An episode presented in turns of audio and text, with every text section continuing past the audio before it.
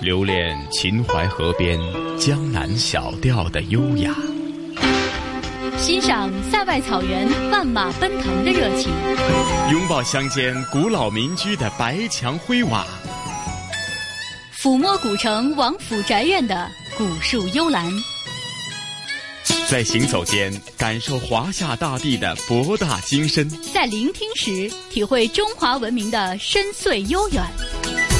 这里是华夏之声台和香港电台普通话台联合制作播出的《魅力中国》。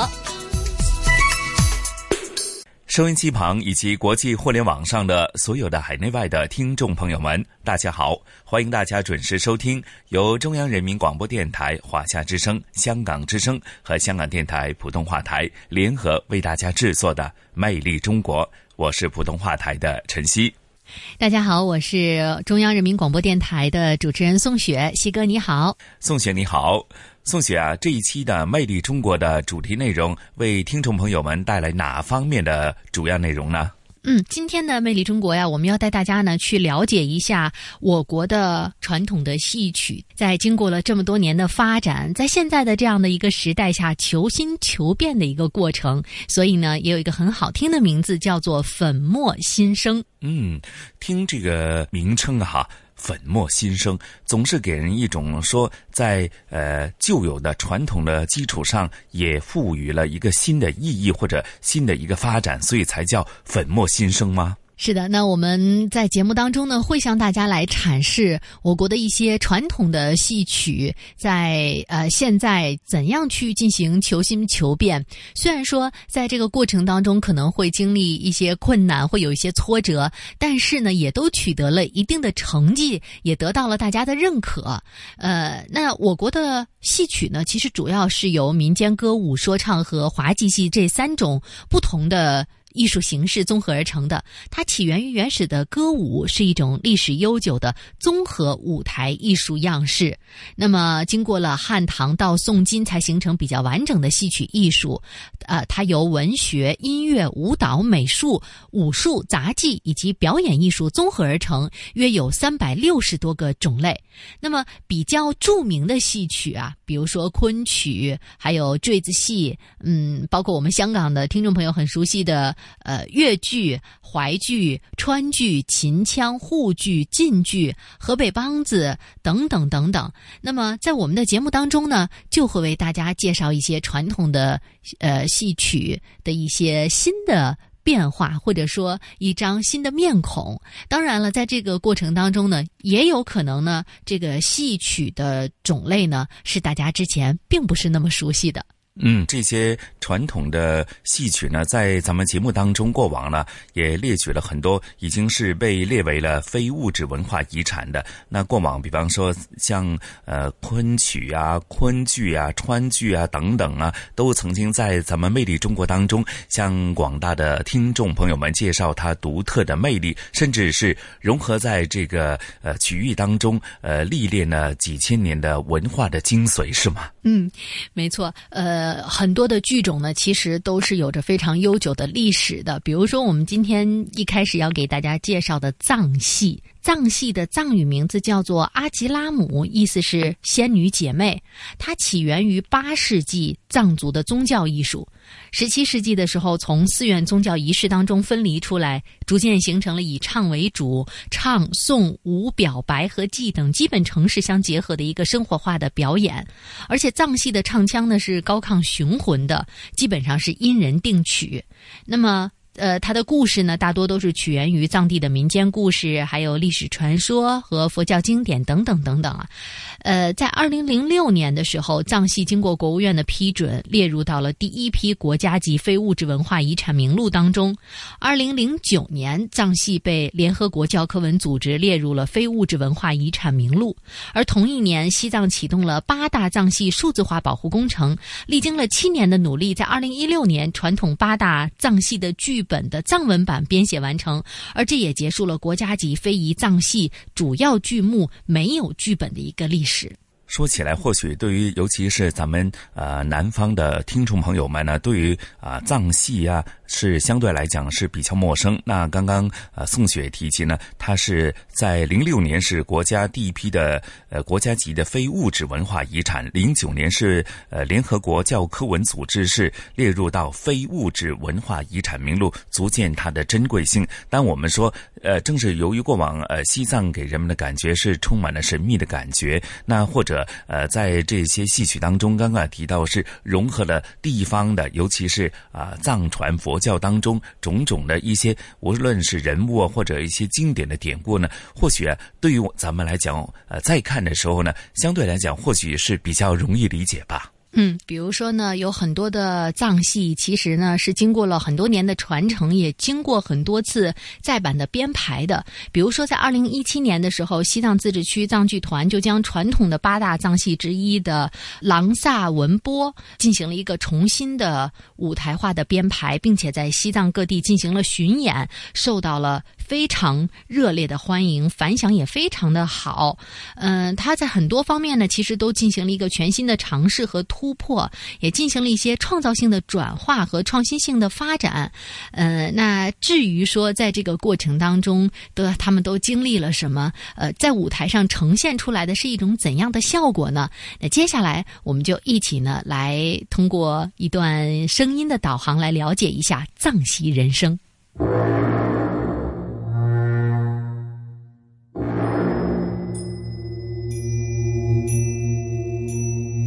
藏戏是我们藏民族的精神，这里面体现了民俗、宗教、历史方方面面，它是一个缩影。通过这一部戏，能够了解到这个西藏人是什么样的。声音一出来，就是一个非常辽阔、非常清澈、天高云淡这种感觉就有了。一唱藏戏唱腔，就是啊。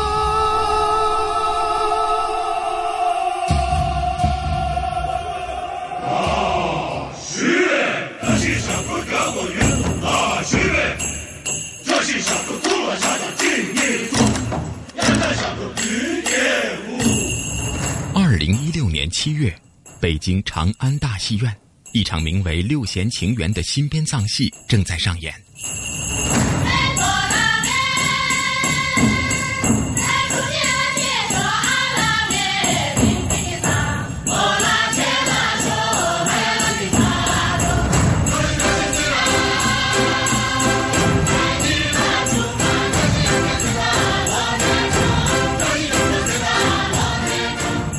舞台上所有的声响和布景都变成了人生、地理和历史的具象投影，将观众带入了那个神秘的雪域高原。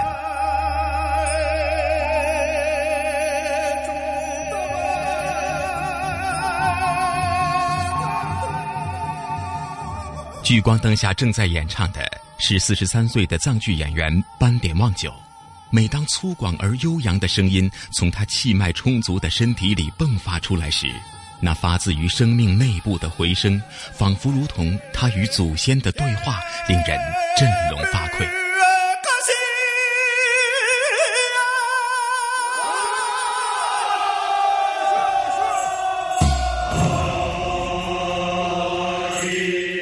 斑点望九现在是西藏藏剧团的团长。也是西藏戏曲界的传奇。他从十八岁开始便登上藏戏的舞台，二十九岁成为主演。此后的十年间，分别获得了梅花奖、文华奖、国家舞台艺术精品工程等一系列戏曲界最具权威的奖项。在他的眼中，藏戏的传承从来就不是简单的模仿，而是不断的再创造。本身我们的这个藏戏不是说是哪个年代。哪一个人一下子创作出来？它是一个几代人优化、提升、升华，然后现在是把它跟着时代要发展。它不发展，总有一天有可能啊变成了这个故事。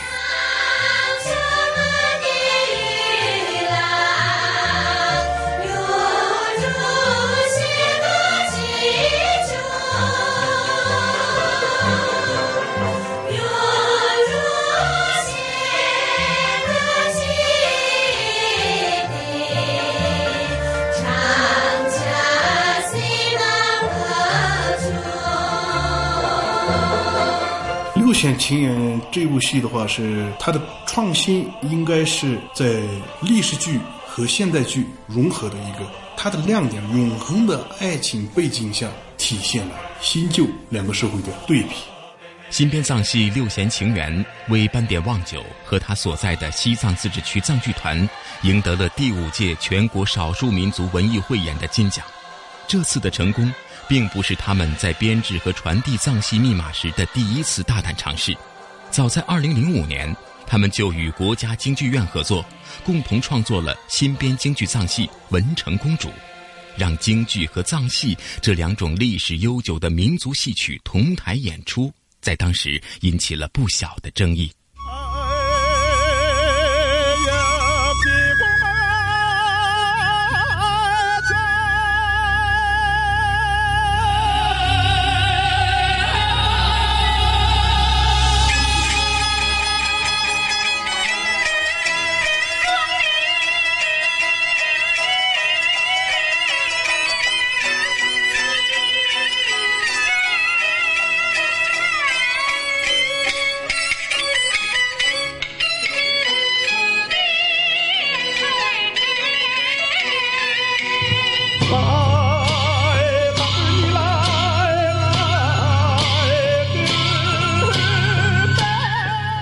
些资格非常老的一些艺术专家说，这种创作方法是违背艺术规律。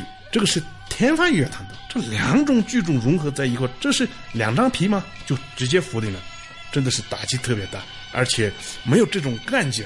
但是后面一次比一次好。当时唱了实验室的音乐段落，有些前面说的这个话他就收回来，有些竖起大拇指，不得了。你们这个想象力和这种空间感怎么来的？这种衔接部分那么的自如，没有痕迹，开始就慢慢的肯定了。不创新，哪一天它会消亡？传统的东西也是一直在发展过来的，所以说这个观念是坚决的，必须要发展，但是这个根不能丢。对斑点望九来说，它的根就在西藏山南扎囊县。在他家乡附近的宾顿村和扎西曲登村，分别诞生了两种最古老的白面具藏戏——琼杰宾顿和扎西雪巴。二零一六年秋天，我们和斑点望九一起沿着雅龙江逆流而上，回到了他的家乡。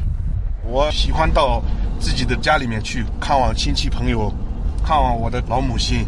老母亲在的时候，我就在她的这个怀里放着头，然后就这么聊天，说起一些小时候的这种事情，挺有意思。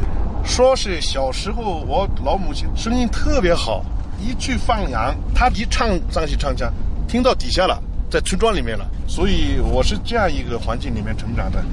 我出生就在这个地方出生的。回家喽。来吧，谷子，漂亮吧？在山南扎西曲登村的扎西雪巴藏戏传习所里，斑点望九拜访了白面具藏戏第十一代传人尼玛次仁，完成了他长久以来的一个心愿。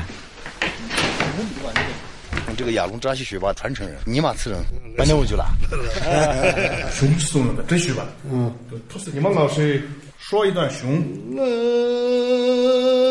老嗦老嗦老嗦老嗦老嗦老嗦老嗦叫什么？这次的用着个字，如果如果我到这把这事子那俺一股小给破绽，这么个着几三年特别难去的，经过广播人员写个给我，你他妈一拿就这么多，我说一拿那干这么多，干这个东人话送啊包个。这是白面具的，蓝面具的。 那好了，随便那么去嘛，他都管天那个张我，他不管那个主刀，他都管天，别管那么这别个那么这，就管都管他不管那么我呗，用那个那么花那这个他就往那擦皮吧了，兄弟哟。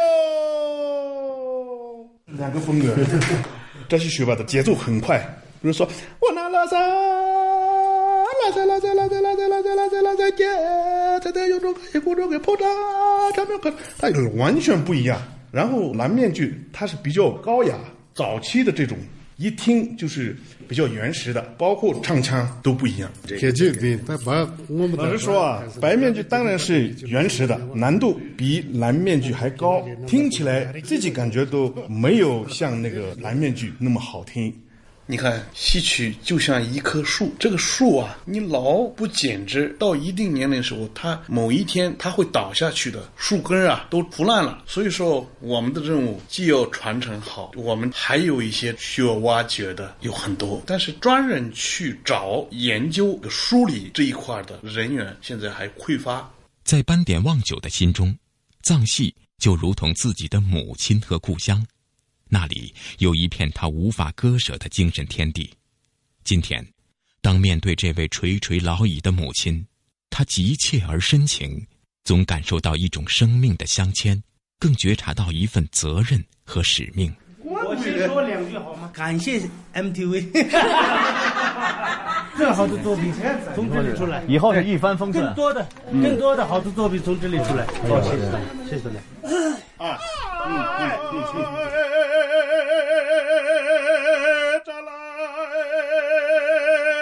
二零一六年十月，西藏藏剧团拥有了第一间高配置的录音工作室，而它的成立，只是完成了斑点望九心中那幅美丽蓝图里的小小一角。藏戏本身是西藏自己的东西，我的意思就是，只要是本土文化的艺术类别，都集中在藏戏艺术中心下设。藏戏、藏戏的研究、保护，包括民族的乐器，就是本民族的本土的文化集中在这里体现。我以后把有些呢火起来，跟旅游一块挂钩，赚钱不是问题。我们把这个文化传播出去，让它更好的发展下去。随着藏剧团的硬件和规模日益完善，斑点望九坦言。这一路走来，欣喜不断，却也忧虑重重。现在不是条件的问题，条件很好了，有两个剧场，设施设备、音响、灯光、话筒这些可以说是一流的。现在国家对传统文化上面特别重视。以前这个剧团就在这里一个沼泽地，什么条件都没有，剧场也没有，条件那么差，但是这些演员一个比一个好，一二号人物。只要在排练过程当中达不到要求的，你拼命的在晚上十一二点练功，一直在练着，这种精神有了，对自己事业的这种热爱执着有了。但是我们现在没有像以前那么敬业投入的这种力度，对自己专业的理解没有，出不来人，这个是值得揪心的事情。对人的忧虑常常令斑点望九陷入深深的思索，于是。他在专业能力最为纯熟的时期，主动辞去许多出演一号角色的机会，把大部分精力转向行政工作和培养人才上，让年轻一代能有更多崭露头角的机会。现在断档的这个危险非常严重，要有大局意识，整个的这个民族的藏戏文化要发展起来。如果说是我太自私去那么的话，只能是一个私人的行为。不是说是这个整个文化的，不然的话阶梯式的这个培养真的是很难。关于藏戏的未来，或许应该交由时间给出答案。或许我们也能够从斑点望九和学生索朗曲真的问答中寻求一丝线索。作为演员，应该说自己给自己要有要求，零食也吃得多，只要有机会使劲吃，以后再过几年，可能舞台就告别了。可能现在的孩子太幸福了，在这种专业上面的这种竞争也好、上进也好，可能意识不是特别强。以后我自己觉得啊，我自己现在 就不像以前那么苗条了，然后也开始就是想在幕后发展一下。我一直在担心你们在藏戏艺术上面有没有什么自己的想法，如何去很好的传承和发展好藏戏艺术。其实十二岁开始招到藏戏团的时候，对藏戏的概念没什么那种深刻的了解。包括毕业之后，我们这一届特别调皮。现在参加工作有七八年了，呃，不知道其他同学有没有想过？我倒觉得，要是我们这一代断档的话，那就真的不行了。所以我觉得我们肩负的责任特别重，一定会努力的，好好的去传承下去。想问老师，当有一天您退休了，您？放心把这个藏戏事业交给我们吗？这个看下一步你们这个作品还有十几年，如果你们干得好，让我感觉到很惊讶的，可能随着年龄对自己事业的理解，随着自己的成长，可能会让我很放心。到目前一直比较担心，是真的，真的，真的不是很放心。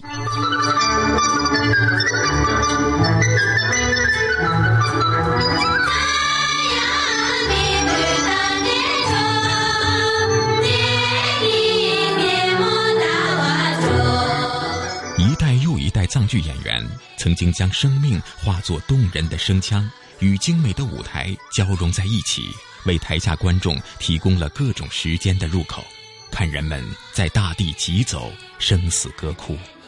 未来的舞台上，那些故事或许还会不断上演，但这份执着和热爱，却不知是否还能延续。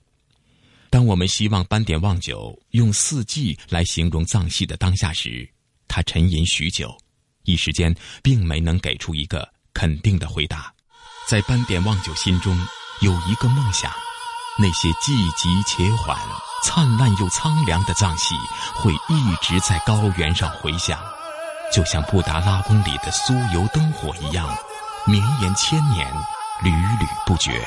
既然这一生，呃，命运安排，对斑点望九来说，这是他一世的承诺，也是他最好的生活。担当亦是要紧。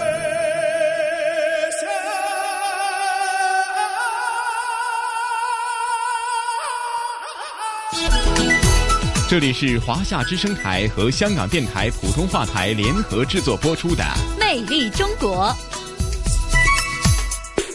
嗯，欢迎回来，这里依然是来自于中央人民广播电台、华夏之声、香港之声和香港电台普通话台来为大家联合制作播出的《魅力中国》，我是宋雪。听众朋友们，大家好，我是来自香港电台普通话台的陈曦。嗯，西哥，刚才呢，通过我们的这样的一段音响啊，了解了藏戏人生，了解了藏戏经过了这么多年的传承、发展，甚至是突破和创新啊，重新呈现在舞台上的时候，受到了大家的欢迎。呃，就像呃，在这段音响之前你说到的，好像更容易被大家接受了啊。比如说呢，它的这个故事更加的精炼，戏剧的矛盾冲突也更加的清晰，而且在舞台当中也用运用了一些现代化的手。段也让传统的藏戏走向了一个更宽的。更广的艺术平台是的确如此啊。宋雪刚刚提到，就是说很多时候我们对一些传统的东西是充满了好奇，然后又觉得它相对来讲比较神秘，或者是不太了解。呃，正是通过各种渠道的一些宣传吧，又或者呢，在演出方面呢，提供了更多的，甚至和呃现代的一些高科技相结合，甚至是在舞台、灯光等等各方面呢，做出相应的配合，吸引更多的年轻人或者呃。对他不了解的听众朋友，对他加以关注的话呢，其实在这个传承方面，甚至说在保育方面，其实就是一个非常好的一个手段哈。也希望呃，包括别的一些呃，我们说的一些非物质呃文化遗产，或者是包括了很多人们历史的一些，无论是戏曲还是一些呃别的东西传承的文化当中，也可能在呃。新的时下呢，应该是加以新的一些手法加以推广，那令到这个文化瑰宝呢，可以一代一代的传承下去啊。的确是，不光是藏戏这样，我们接下来要给大家介绍的这样一个剧种，也是叫绍兴越剧。呃，绍兴呢，原来是有一九五一年组建的绍兴县越剧团，前身呢是小高升舞台。那么落户绍兴之后呢，曾称绍兴群律越剧团。二十世纪八十年代前期呢，创办了绍兴戏曲训练班。经过严格的训练之后呢，产生了一大批很优秀的演员，充实了剧团。在一九八六年的时候呢，成立了绍兴小百花越剧团。而这个绍兴小百花越剧团也是。呃，被广受瞩目，呃，而且现在就是在大家的接受度上来说，嗯，很多人都是知道的，名声非常的大。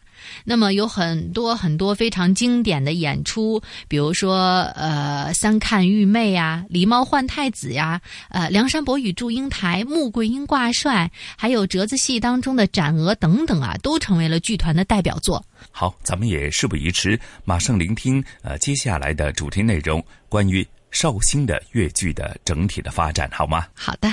朗朗有雨，雨不停，要有这样的速度，太快了。这个就是他们会没事发到你这儿给你在群里边我听，那么跟他们交流互动一下。这群有多少人？我两百三十四，两百多人，这是个什么群啊？我自己的那个群。然后你那个后半句哈没有唱对，在乱唱。天不晴啊啊！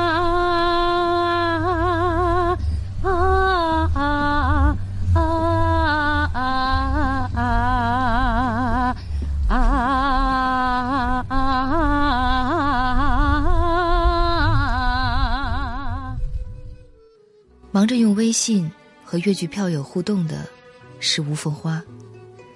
越剧范派小生，师承范瑞娟。他与吴素英、陈飞等搭档，使绍兴小百花越剧团以擅演文武戏而独树一帜。二零一六年，他一改帅气的花帅形象，贴起了胡子，演起了屈原。当有些观众知道吴凤花去排屈原，他们就有有些人写信啊、打电话啊，哎呦，好好的一个小生呢，帅帅的，为什么要去贴个胡子嘞？干嘛嘞？啊老生没有老生的行当在，干嘛去？对不对？很多人喜欢越剧小生的漂亮嘛。另外就是戏曲是以唱见唱。但是在这个屈原里边，有大量的念白，念白其实是我们地方戏的一个弱项。我们没有像话剧演员这种台词功力。然后在排这个戏的过程中，文本上给我的挑战很多，楚辞里面很多不认识。那么单位请大学里面的老师来上课，自己查字典。回家请教家里的教书先生，然后百度上查，然后去找所有舞台上出现过的屈原的这些形象，希望找到一些可借鉴之处。然后另外呢，就是还有一个唱，因为屈原他是一个爱国诗人，人物有历史的凝重感，也不是沧桑，也有他特有的。诗人文人的风骨在里边，我怎么样去体现这一种风骨很难。我是希望能够开发一下自己的一些潜在的这些创造力，所以就做了一些有机的尝试。这个屈原四十场演下来，好像是到最后是越演越越喜欢了，有那么一点感觉在里边。观众，尤其老观众，他觉得还是不是范派的味道。也有一定的新意，那就说明我觉得这个还是比较好的一个信号。在越剧范派创始人范瑞娟的众多高徒中，吴凤花可以将老师范瑞娟最得意的呆头鹅梁山伯演到位，也可以铿锵有力的演好汉武松、将军陆文龙，而他所在的绍兴小百花，则是既能唱好传统的才子佳人的故事，也能完成有难度的武戏。这在越剧界是独一无二的。绍兴小百花越剧团团长陈锦高，呃，绍兴小百花团队，他们说我们是叫文武兼备，形成了我们自己的特色。我们香港去演出，香港的大公报的那个记者，他就说女子越剧全国五行。只此一家，就是把我们团队，因为像吴文华他们这这一第一代的演员，到现在第六代的演员，我们艺校团校合并了以后，第六代的演员在舞台上，从女子越剧上，我们是可以真的自己的这个传承在那里。作为只有一百一十年历史的越剧，却在短短的百年间发展出十几个流派，全凭越剧老先生们白手起家，加上江浙一带如鱼得水的演出环境。和良好的观众基础，如今这个年轻的戏曲形式拥有了闻名天下的越剧十姐妹。这其中最令人关注的，便是上海越剧院、浙江小百花、绍兴小百花这三朵金花。身处其中的吴凤花回忆起最初的绍兴小百花文武兼备表演形式的确立与传统越剧的传承，体会良多。我们是。八六年两月份建团的，当时我们有有三个班在戏校里面，一个是越剧班，一个是绍剧班，一个是曲艺班。刚开始，我们的第一个戏是文戏，主奴联姻；第二个戏就是劈山九文武兼备的这样戏。当时来说还是引引来一些争议，我觉得清一色的女子啊，相对来说就是先天的爆发力不够了。嗯，觉得。可以回避，何必去自寻烦恼嘛？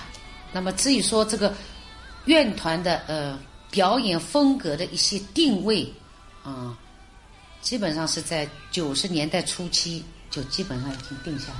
当时来说，嗯，八六年第一次进上海，我们那些越剧十姐妹的老祖宗都在，嗯，就是媒体给我们评论是草窝里飞出金凤凰，而且这批都是十六七岁的这批娃娃军，虽然智能还是蛮可爱的。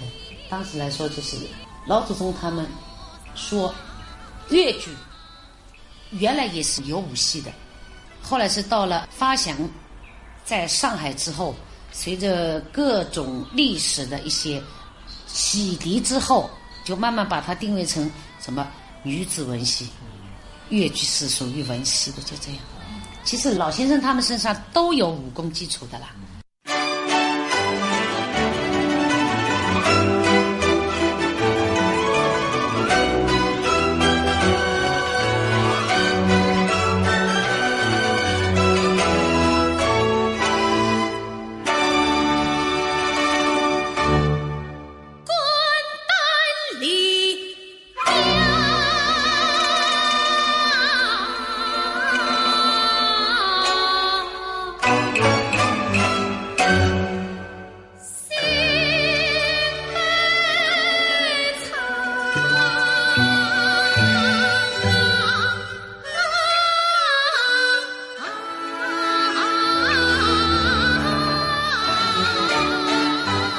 伴随绍兴小百花三十年的发展，从行当看，吴凤花尝遍了金声、官声、大官声、武声、文武声、穷声、娃娃声等小生的角色。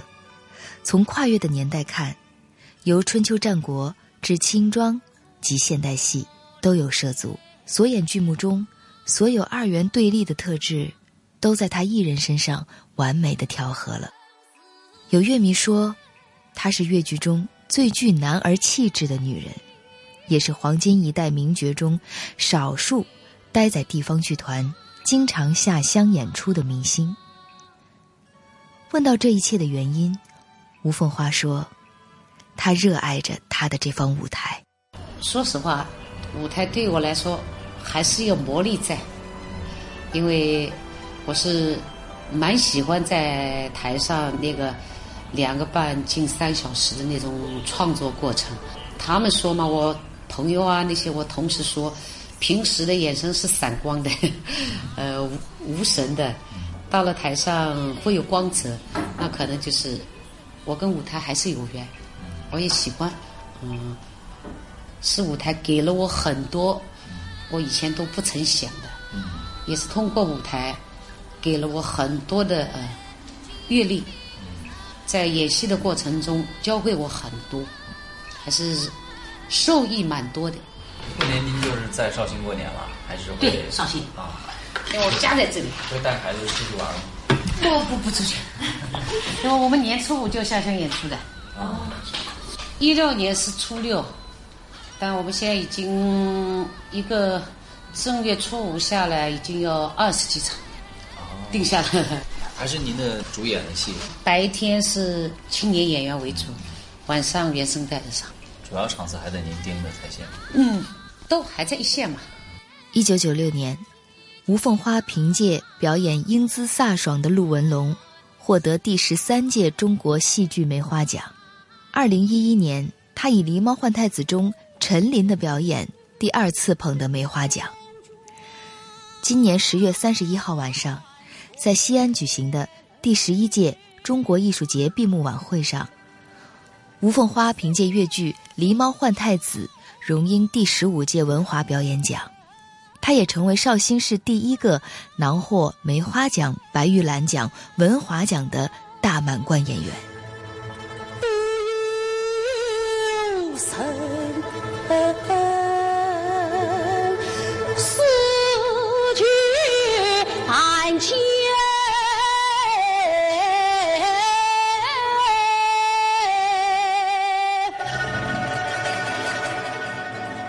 吴凤花能有今天，付出了很多。你很难想象舞台上神采奕奕的脸，在生活中却是近乎毁容。因为脸部油彩过敏和严重的铅中毒，她的皮肤上起了黑斑，变得粗糙。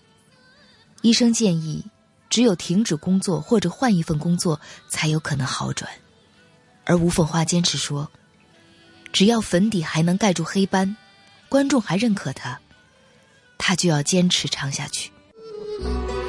吴凤花就是这么执着的热爱着越剧，在越剧的传承与创新上努力做着绍兴小百花的领头羊。他也在努力为了越剧的发展贡献自己的能量。努力的去做吧，因为今年是我们绍兴小百花三十年，也是我自己从艺三十年。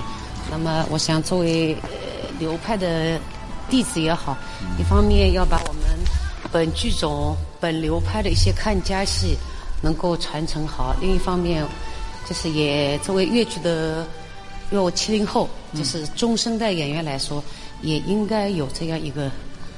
探索创新的这一个责任在里边。著名越剧导演杨小青，阿花呢是确实是进取性很强的，她也在推动越剧的改革当中、创新当中，他也是领军人物之一。哎，他是永永远不会满足自己原有的呃层面的，他不断的突破，而且不断的寻求新的题材。你们底下有没有议论过吴老师？觉得吴老师是个什么样的？是为了什么才让他就是一直在舞台上就这样坚持的这样扛下去？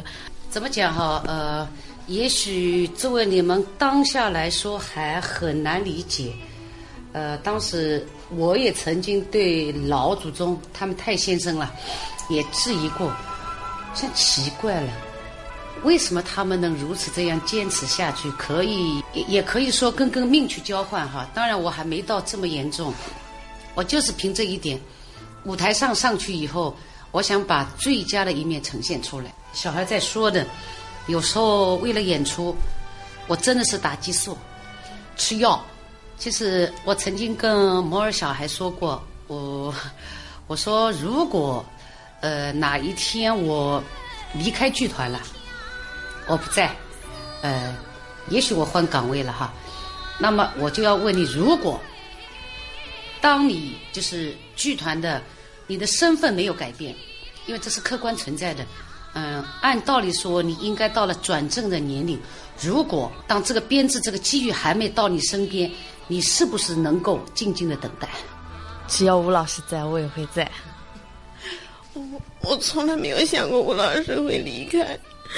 我觉得，嗯，我就是想单纯的想要一直待在吴老师身边，我可以一直待下去。但是，而且这个孩子呢，已经是我们全国的小梅花了。在他戏校的时候吧，他的文戏是我去开课的，他也是学的是范派，特别喜欢小生，特别喜欢范派。那么，呃，开的课是《梁祝》的回十八，也就是我们老祖宗给我的第一个见面礼。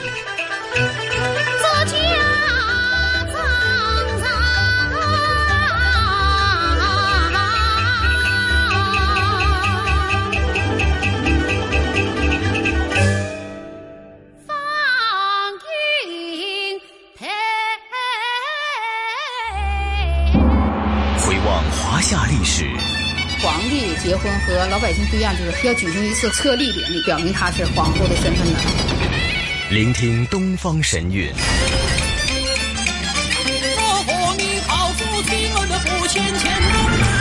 探寻本土文化，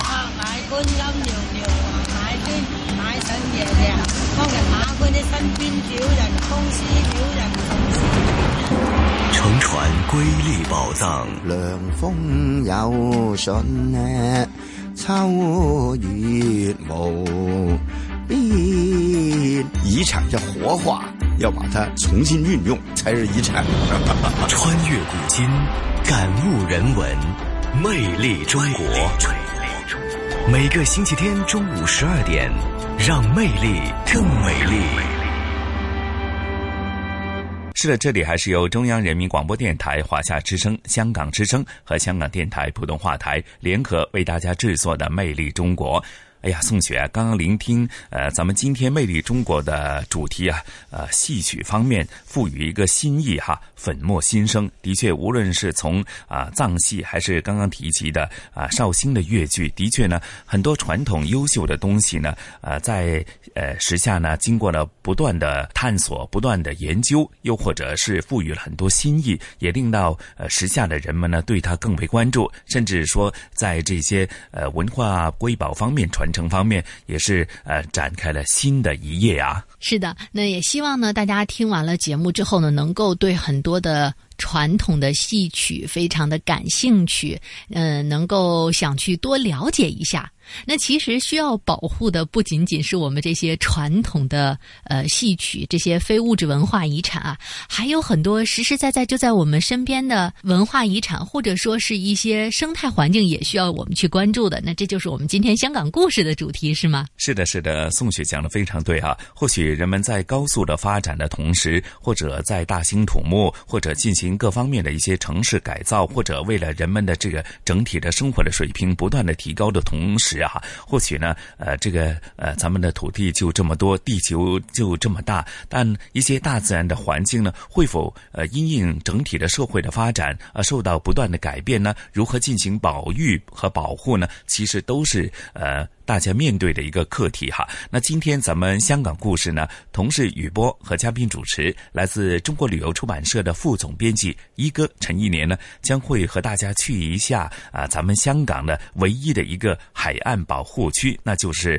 啊鹤嘴海岸保护区。那其实是它在一九九六年已经是规划了哈，它是地理位置是位于呢香港岛的东南部鹤嘴半岛的南端。那提到鹤嘴海岸保护区。区内呢，那其实它的海岸呢、海床呢，都呈现出非常变化丰富的一种地质的岩层。那可能经过了呃这个长期的海浪的冲击，那形成了非常独特的一种海岸石岸啊。我相信呢，可能呃里边的鱼类啊、珊瑚类啊等等，都是呃大家比较关注的，如何更好的保护。甚至呢，呃，往往你们在看一些香港的电影啊、剧集的时候呢，还会看到一个就是。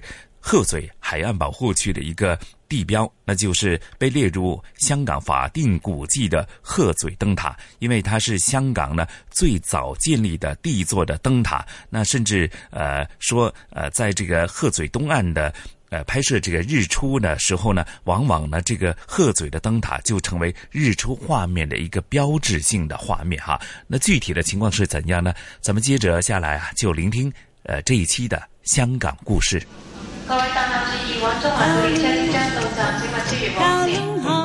传统现代相映成辉，中西文化共冶一炉，东方之珠，动感之都，香港故事。香港故事，欢迎来到香港故事节目时间。节目当中，雨波非常高兴，请来香港中国旅游杂志副总编辑陈一年一哥，你好，你好，大家好。继续港岛东南部的啊郊野公园系列，上一集呢已经跟大家预告过了，这一集会带大家走走鹤嘴。鹤嘴是个海岸保护区，究竟呢它有怎样的香港故事呢？请一哥向大家介绍鹤嘴海岸保护区。从呃石澳半岛向南延伸啊，一直到最南点，嗯，啊这个区域呢就是呃鹤嘴了啊。为什么叫鹤嘴呢？因为这个半岛啊，呃。尖端很尖，就像鹤的嘴，哇，就是一个，嗯嗯嗯，想象得到，是很很想，就是很很形象的，对对对，啊，所以叫鹤嘴。嗯，石澳郊野公园呢，实际上是覆盖到这个地方的，嗯。啊，只不过。呃，在它的尖端这个位置啊，就建立了一个叫做鹤嘴海岸保护区啊，因为这里有特别的科学研究价值啊，就是为了啊保护啊这一带啊，就包括了它的地质和生物啊，呃，就在这里建立这个保护区，而这个保护区呢。呃，是呃，进入呢是有一定的管制的啊，不是说不能去啊。嗯。呃，它的交通就不能到这个呃尖端去，就是无论是公交还是自驾，都其实不能够进到这个区域来的。车只能到这个鹤嘴村。哦。到鹤嘴村啊啊！如果自驾车呢，嗯，就到一个呃发射站啊，在这儿呢有一个呃小小的区域啊，你还是呃如果车不多的话。还是可以停靠，可以停靠停下来我就是讲，哦我 每次去哦开到那儿，嗯，哎，在这儿呢有很多的景观。呃，首先从地质来看啊，嗯，这里主要是一些呃呃火成岩啊，就是老的古老火山对的那种。你要走到这个海角这些部分，你看到这些沿岸啊，这岩石呢，你就看到非常的奇特，很崎岖，呃，有有很多很特殊的这个呃岩纹，啊、嗯呃，主要是由花岗闪长岩，嗯，呃，还有呃。呃，刘文斑岩还有玄武岩组成、啊，就是你走到这个上边呢，你感觉好像到了月球似的。哎呀 很奇特啊 当然，这个范围不太大啊，嗯就是说，嗯实际上是半岛中的半岛啊，有这么一些区域很好的。但是因为地面这个地质太特殊了哈，呃嗯，还有一些啊，还有一些呃岩洞。OK，特别呃奇特的就是有个蟹洞。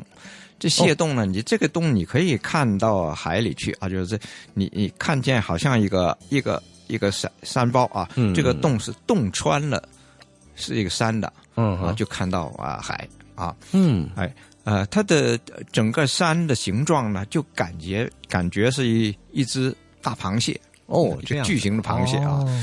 呃，这里是个拍照的好地方，嗯。很多人在这儿拍，啊。呃，也是拍星空的好地方啊，我就拍过，就是以。呃，蟹洞，蟹洞。和这个像大螃蟹似的山，嗯。呃，作为前景，然后背景就是银河啊，哦。呃非常好看啊，哇哦。哎嗯。嗯，还有就是啊、就在这个呃蟹洞前面，嗯。啊，就是这个呃海洋研究所的所在、嗯啊，嗯呃，当然这个研究所它是灯是长明的，嗯啊。呃，所以呢，对于拍星空是有一定的影响啊，哦但是在在可接受的范围内啊。嗯嗯嗯最近呢，呃，在装修的时候，我最近去看，哦、嗯嗯灯全灭了。哎，有一个好机会，哎，就是一个 好机会，我们嗯就就抓着这个时间再去拍。嗯嗯，其中这里啊有一句鲸鱼的骨骼标本，这个标本呢，本来传说啊，大家都以为它就是呃在海洋公园啊，在哦。啊一九九七年。啊、去世的呃海薇小姐啊 OK，就是嗯曾经是香港的大明星啊，就是嗯嗯嗯呃在海洋公园表演，是也是整个公园的一个代表，其啊，实啊，当时啊，好像一个、一个主角啊，嗯对。呃，但是后来因为染了病就去世了，哦哦，哎，传说鲸鱼骨嗯。是他，啊哦。但是呢，呃，最近我才搞清楚，啊、哦。其实不是啊，哦。是一个美丽的误会啊，呃，因为呃，海薇小姐呢，呃染的病啊啊、嗯。一种病毒啊，就是呃恐怕会呃传人啊，哦所以呢，她是被火化了。其实这一句啊是呃一九五五年。哦。在维多利亚港上搁浅啊死了的啊一一、哦一条鲸鱼嗯啊，嗯嗯嗯。呃是长须鲸啊呃不过很完整，哦。就就在呃保存下来了。天天都能看到露天的啊。OK，哎这个地方啊，这个点呢被人叫做天涯海角啊，哦。也就是说我看到啊那种呃像月球似的岩石嗯。这样的一种感觉的呃的的前面啊，嗯就是说你在这儿呢。又看到啊，嗯哎，很好的这个实案，嗯。啊，又看到这一位啊，就是去世的，哎，可能是比较年轻的京剧因为看他的骨还嗯。不不算太大，嗯，哎，另外还有个地点就必须去。哦，啊，那就是灯塔，鹤嘴灯塔，哎，啊。鹤嘴灯塔啊，鹤嘴灯塔呢是呃法定古迹嗯。啊，呃，香港有四座灯塔是列入法定古迹的，嗯这这这四座灯塔，一个是青州的灯塔、嗯。啊，一八七五年建的。啊，呃，还有就是横栏岛灯塔啊，是在一八九三年建的，嗯。还有吉水门的灯笼洲灯塔是哦。一九一二年建的，嗯嗯，而鹤嘴灯塔呢也是最早的，一八七五年建的。一八七五年，哦哎哇哦，呃，这个灯塔呢，呃，保持着原状，嗯。而且很漂亮的，就是一种很呃欧洲古典建筑的灯塔啊，嗯。呃，用呃用雪白的石建成啊，嗯嗯，呃，九点七米高，嗯。啊，你整个感觉是一种古典建筑，哦，呃呃，很多人到这里的往北一点啊，嗯。那里是一个拍摄点啊，嗯。呃，很多人会到这里来拍这个呃日出。香港的日出啊，在香港岛拍日出，这是一个非常好的地点啊。呃，当然呃，主要的呃就是好的呃拍摄季节呢是在呃夏天初夏。哎。啊啊，这个时候呢，呃，你可以看到太阳落的位置啊。和这个灯塔啊构成一种很好的关系啊，就是嗯呃构图很美。嗯嗯嗯，呃。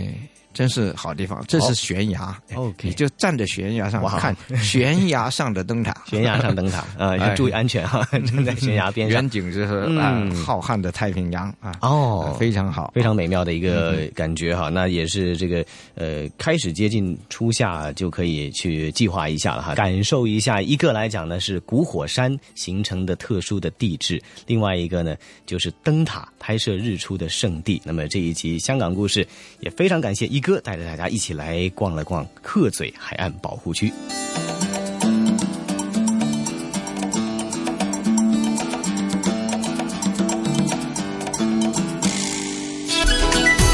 这里是华夏之声台和香港电台普通话台联合制作播出的《魅力中国》。好的，这里依然是来自于香港电台普通话台与中央人民广播电台华夏之声、香港之声为大家带来的《魅力中国》呢。刚刚呢，香港故事，我们呢一起到了鹤嘴海岸保护区啊。呃，给我印象非常深的是，包括西哥也提到的，呃，在东岸的悬崖呢那个地方，灯塔是一个标志性的一个圣地啊，可以看日出，同时也。拍照非常的好，呃，的确是有吸引到我，希望能够去看一看啊，这样一个具有着标志性、一个地标性的地方。另外就是，呃，这里呢也是一个具有着特殊科学价值的地点，我相信在这儿也能够学到很多的东西。是的，是的。那希望呢，下一次呢，宋雪来到香港，无论是旅游还是工作的话呢，啊，咱们就约定。去这个鹤嘴海岸保护区啊，全港唯一的一个海岸保护区去走一走、逛一逛哈。哎呀，不过宋雪说到这里啊，咱们今天的节目呢，很快又得告一个段落哈。那咱们也预告一下，下星期咱们魅力中国的主题内容依然是非常丰富啊。嗯，不知道大家在今天的节目当中，对于传统的戏曲有没有听过瘾啊？那下一期的魅力中国呢，我们会依然向大家来介绍一下传统的戏曲。的求新求变之路，继续带大家聆听粉墨心声。嗯，好的，那宋雪和晨曦约定大家下星期同样的节目时间约定您了，不见不散，拜拜。